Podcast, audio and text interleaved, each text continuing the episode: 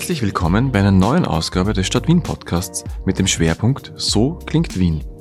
Mein Name ist Michael Schindler und ich bin der Leiter des Bereiches Lärm- und Schallschutz in der MA22. Ich darf Sie heute durch diese Episode führen. So klingt Wien. Am 14.11.2022 fand bei uns im Haus in der Abteilung für Umweltschutz ein Fachsymposium zum Thema Lärm statt.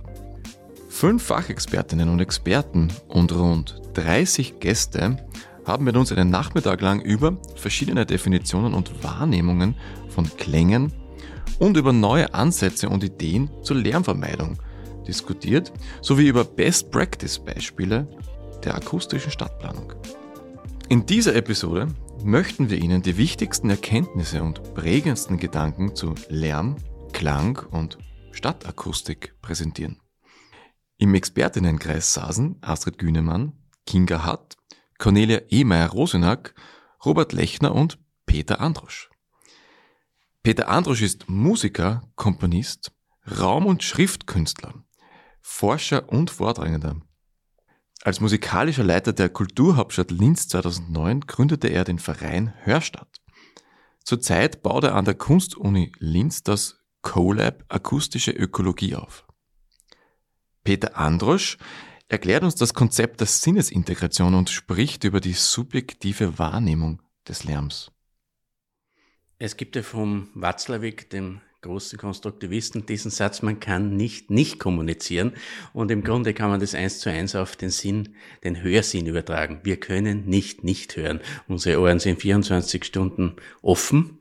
Und deshalb ist der Hörvorgang ein unbewusster, unterscheidet das sehr vom Sehsinn, wo wir die Augen schließen können. Allerdings kann niemand von uns nur hören, sondern es ist immer in Verbindung mit allen anderen Sinnen. Äh, da gibt es also das Konzept der Sinnesintegration. Deshalb kann es sein, dass also wir durch eine visuelle Verbesserung im Umfeld oder andere Verbesserungen auf einmal das Gefühl haben, dass wir besser hören oder dass die Situation akustisch verbessert wird. Niemand von uns kann also diese Sinne, ob, jetzt, ob man jetzt glaubt, es sind fünf oder sieben, auseinanderschneiden. Und äh, es könnte durchaus sein, dass äh, zum Beispiel Stadtgestaltungen, Straßengestaltungen Verbesserungen im Akustischen bringen, obwohl die nicht messbar sind. Die legendäre Professorin Schulte Fortkamp, die also an der, äh, an der TU in Berlin unterrichtet hat, die hat viele solche Projekte gehabt, wo sie Platzgestaltungen gemacht hat, bei Plätzen, die akustisch verloren sind, also wo sie eigentlich nichts mehr verbessern hast, die versucht hat, alle anderen Sinnesbereiche, also sozusagen so einzusetzen, dass das Gesamtgefühl besser wird und deshalb auch für jeden von uns eigentlich der akustische Eindruck auch besser geworden ist. Auf die Frage, wie Wien noch besser klingen könnte und was das im Konkreten bedeutet, sagt er uns, naja, wir müssen uns um alle kümmern, die in einer Stadt sind. Also nicht nur um die, die es immer leiser haben wollen. Da steht ja diese völlig falsche Idee dahinter, dass laut böse ist und leise gut. Leise ist es nur im Tod. Also wir haben äh, keinen Schall, wenn wir tot sind oder im, im Weltall. Und darum ist es wichtig, dass man die äh, berechtigten Interessen von jungen Leuten, die sich einen Platz in der Gesellschaft erkämpfen wollen, auch akustisch zulässt. Natürlich muss man laut sein, man muss mit dem Moped herumfahren können, man muss schreien können und die, die Bands müssen laut sein. Stellen Sie sich ein Leben, äh, ein leises Leben vor, das ist eine Horrorvorstellung. Also eine Stadt muss genauso sorgen für die, die es laut brauchen und für die, die es leise brauchen. Normalerweise wird es in einem Menschen auch sich vereinen man braucht manchmal die Ruhe und man braucht manchmal die Lautstärke. Also es bräuchte Ausgeviertel, dann gibt es also auch, was ja zum Teil schon da ist, zum Beispiel zwischen den Straßen gibt es auch diese Käfige, wo man äh, spielen kann, vielleicht auch Party machen kann. Also das sollte auf jeden Fall forciert werden, äh, nämlich, dass die Leute kein schlechtes Wissen dabei haben. Das ist ein ganz natürlicher Vorgang und dass die Alten über, darüber jammern, das ist seit der Antike gleich. Also es wird immer gejammert, dass die Jungen zu laut sind. Ja, für mich wäre eben das Erste, dass wir ein völlig anderes Bewusstsein kriegen, dass wir wirklich wahrnehmen, dass wir Personen sind. Und das heißt einmal auf Lateinisch die Durchklinger. Es geht beim Ohr rein und beim Mund geht's raus und ohne Schall sind wir gar nichts. Äh, und Schall ist nichts anderes als bewegte Luft. Wenn ich jetzt zu Ihnen rede, dann tue ich schon eine Welle absondern von ungefähr 70 Zentimeter Länge. Und wir können uns das vorstellen wie im Meer, wenn wir tauchen, sind wir umgeben von Milliarden äh, Wellen, die manchmal lang, manchmal äh, hoch, manchmal tief sind. Und in diesem Luftschallwellenmeer schwimmen wir eigentlich unser ganzes Leben. Cornelia Ehmeier-Rosenack ist die Gründerin und Leiterin der Stadtpsychologie. Sie arbeitet und forscht seit vielen Jahren im Bereich der dialogorientierten Stadtentwicklung. Beim Symposium war ihr Vorschlag für eine erfolgreiche Lärmbekämpfung folgender. Bei mir geht es ja um ganz ein konkretes Projekt und, und den Klang oder das Geräusch äh, von Gastgärten, wie die klingen miteinander und auch von den Problemen, die sie verursachen. Und wenn man da sagt, was könnte da besser werden, das eine ist natürlich das ruhiger werden, aber das andere ist, dass ich glaube, äh, dass in Zukunft auch mit der Erwärmung und Klimaerwärmung äh, der öffentliche Raum lauter wird und äh, einfach nur zu sagen, die Menschen müssen toleranter werden, das wird nicht funktionieren. Und da braucht es eigentlich die Vermittler im öffentlichen Raum, da braucht es Sozialarbeiter im öffentlichen Raum, ein Name, der jetzt von der Stadt genannt wird, das heißt Awareness-Teams. Und das sind Teams, die dann auch in der Nacht, äh, geschulte Menschen, die in der Nacht unterwegs sind und vermitteln auch zwischen Gästen, zwischen Bewohnern und zwischen den Problemen. Frau Ehmeier-Rosenack erörtert auch das vielbesprochene Beispiel Zollergasse, welche Maßnahmen dort bereits gesetzt wurden und welche Prozesse es noch bräuchte. Das Beispiel Zollergasse ist so, dass, dass es seit vielen Jahren hier schon eine Problematik gibt zwischen den Bewohnern und der Nachtgastronomie, weil es da eben drei, also auf jeden Fall drei oder vier Lokale gibt, die sehr lang geöffnet haben können. Und aus meiner Sicht bemühen sich alle, aber natürlich die Anrainerinnen und Anrainer, die die Schlafzimmer direkt auf die Zollergasse haben, äh, die wachen eben dann in der Nacht auf und oft sind es eben diese Einzelgeräusche, die man schon kennt, wenn jemand laut lacht oder sich laut unterhält. Und, und hier ist es eben wichtig, äh, also hier wurde ein Prozess gestartet jetzt, der läuft seit einem halben Jahr und ich glaube, dass wir ein paar gute Meilensteine erreicht haben und ein Commitment zwischen den Gastronomen, aber es wird auch noch viel gemeinsame Arbeit brauchen zwischen eben den Bewohnern der Gastronomie, der Gewerbebehörde, dem Magistrat und der Politik. Ihre Sichtweise zur Toleranz gegenüber Belästigungen ist folgende. Es gab diese Hausbesuche in der Zollergasse und es wurde das auch als Lärm genannt, als unangenehmer Lärm und als störend. Aber es kommt auch dann immer darauf an, wie lang die Baustelle ist. Ich glaube, dass die U-Bahn-Baustellen schon sehr belastend sind für die Leute.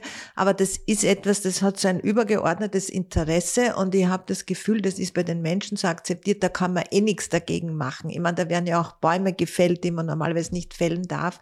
Und mit diesem Wissen, da kann man eh nicht viel dagegen machen, glaube ich, toleriert man es dann kann. Also, und wenn man weiß, dass man nicht so viel dagegen machen kann, dann kann man psychologisch, das heißt dann Coping, auch besser umgehen, wenn man sagt, das ist jetzt so, damit muss ich zurechtkommen. Und damit stellt man sich dann irgendwie persönlich drauf ein. Wenn man es geführt, man könnte was aushandeln, man könnte was erreichen, was besser machen, das aktiviert, ist eigentlich positiv, wenn man aktiviert ist, ja. Weil wenn man zu lange etwas aushält, das eine Belastung ist, ist es eigentlich nicht gesund, ja. Ich wollte nur sagen, mir ist jetzt da aufgefallen, also für mich ist ja, ich komme unter anderem auch von der Geruchsforschung, die ich sehr komplex finde, äh, weil sie so stark mit Emotionen verbunden ist. Und bis jetzt habe ich immer gedacht, das Lärmthema ist ein bisschen banaler und heute habe ich mir gedacht, eigentlich ist es auch total komplex und es endet dann immer doch in den sozialen Aushandlungsprozessen, ja. Also es gibt dann, wo die Technik endet, und wenn es um Bewohner geht, dann sind wir immer bei diesem Thema, ja. Egal ob Geruch oder Geräusch oder ein anderer Stress da in der Stadt, ja. Robert Lechner ist Leiter des österreichischen Ökologieinstituts. Er ist unter anderem Mitglied des Advisory Boards Wissenschaft des Wiener Klimarates. Lechner plädiert für ein Umdenken des Schalls in urbanen Räumen. Also für die Zukunft äh, wird es wesentlich sein, dass wir von einer doch sehr konventionellen Betrachtung, es ist heute auch diskutiert worden, ist, ist jeder Schall, ist jeder, jede Form von Akustik, von Geräusch tatsächlich Lärm, dass wir da wegkommen und äh, nicht so sehr über Lärm reden in Wien oder in Städten wie Wien, in Agglomerationen, sondern eher vom Klang der Stadt, von der Kulisse, von der Schallkulisse einer Stadt, die sehr vielfältig sein kann, die ganz ruhige Orte haben kann, aber auch schrillere und lautere und wo das sehr essentiell letztendlich von den Nutzungserwartungen letztendlich auch äh, abhängt, die da rundherum äh, stattfinden, ja. Und es wird sicher so wie bisher Unvereinbarkeiten geben, wo sich Leute gestört fühlen. Und es wird möglicherweise auch überraschende Ergebnisse geben, wo man meint, das wäre ja jetzt hier zu laut oder zu störend und es wird überhaupt niemanden, sage ich mal, irgendwie sich bemüßigt fühlen, hier sich großartig aufzuregen. Und dort müssen wir hin, dass wir auch Verständnis für verschiedene Formen von Schall, von Akustik finden, die in einer zwei Millionen Stadt halt ein bisschen anders sind als, sage ich mal, in einem wunderschönen Dorf mit vielleicht 300 Seelen. Ich glaube, das ist das Schwierigste überhaupt, ob es besser oder schlechter ist. Ja, äh, ich glaube, es ist einfach so, dass wir, wir haben das vorher in, in, in unserer Gruppe dann noch einmal, ja, diese Klimawandelanpassung zum Beispiel, das ist eine total spannende Frage, mit der wir uns bislang zu wenig beschäftigt haben. Ja, wenn es tatsächlich so ist, dass es untertags möglicherweise zu warm ist und es in der Nacht äh, äh dann vielleicht ein bisschen kühler ist, dass die Leute dann wahrscheinlich länger auf sind möglicherweise auch in der Nacht äh, äh, nicht unbedingt immer schlafen werden, dass man hier praktisch äh, auch sich dran gewöhnen muss, dass möglicherweise diese Nachtruhe, diese stabile Form des in Ruhe gelassen zu werden sein und die anderen in Ruhe zu lassen, dass man das überdenkt oder so ganz absurde Fragen, summt der Verkehr der Zukunft anstatt wie heute, dass er brummt. Ja, das ist etwas, wo wir noch nicht genau hinschaut haben und äh, mit dem müssen wir uns sicher mehr beschäftigen, ja, weil weil hier sozusagen neue Dinge entstehen, die wir möglicherweise noch gar nicht am, am Fokus haben.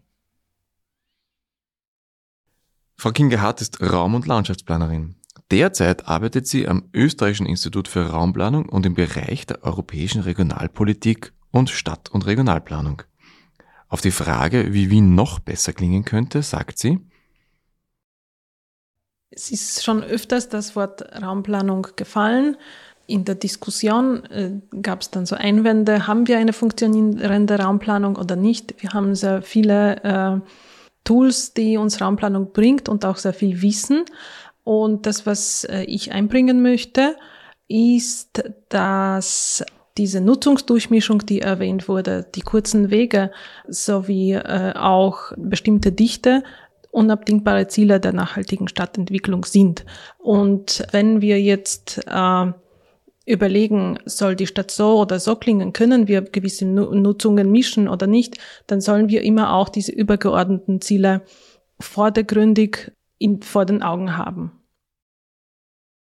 Welche Maßnahmen könnten uns helfen für eine akustisch nachhaltige Stadtplanung? Äh, wir haben auch diese subjektive Wahrnehmung oft angesprochen. Und diese Diskussion, was äh, jetzt sein kann, was sein soll. Und ich denke, dass auch also als Argumente in seiner Diskussion werden so äh, Aufnahmen von der Situation vor einer Umgestaltung und vor der Setzung der Maßnahmen und dann äh, danach. Das kann äh, quantitativ sein, soweit es geht, aber auch äh, qualitativ und auch beschreibend, was hat sich verändert, aber gezielt auf das, was da technisch auch eingebracht wurde, was dann dann äh, in der in der Situation in einer Straße oder einem Ort äh, sich verändert hat und das dann äh, gegenüberstellen oder einfach aufnehmen und dann äh, nicht als Gegensatz zu der subjektiven Wahrnehmung in der Diskussion, sondern als Ergänzung der Argumente in der Diskussion. Das, was wichtig ist, diese übergeordnete Ziele der Stadtentwicklung und der, äh, wir müssen uns dann fragen, wohin unsere Gesellschaft äh, will. Ja, wir haben äh, gewisse Ressourcen, die wir zur Verfügung haben. Äh, wir haben die Fläche, die äh, zur Verfügung steht und die Dichte ist auch wichtig, äh, weil wir können nicht alle weiter und weiter und auf mehr Fläche wohnen, weil dann kommt das auch nicht äh, mehr zusammen und das verursacht auch am Ende noch mehr Verkehr, noch mehr Emissionen, noch mehr Ressourcenverbrauch und noch mehr Lärm auch letztendlich. Professorin Astrid Günemann ist seit 2017 Leiterin des Instituts für Verkehrswesen und Professorin für Verkehrswesen für eine nachhaltige Entwicklung an der Universität für Bodenkultur. Bringt die Reduzierung des Verkehrsaufkommens eine Verbesserung der Lebensqualität? Ja, das eine ist ähm, die Vermeidung von unerwünschten äh, Schall oder Lärm.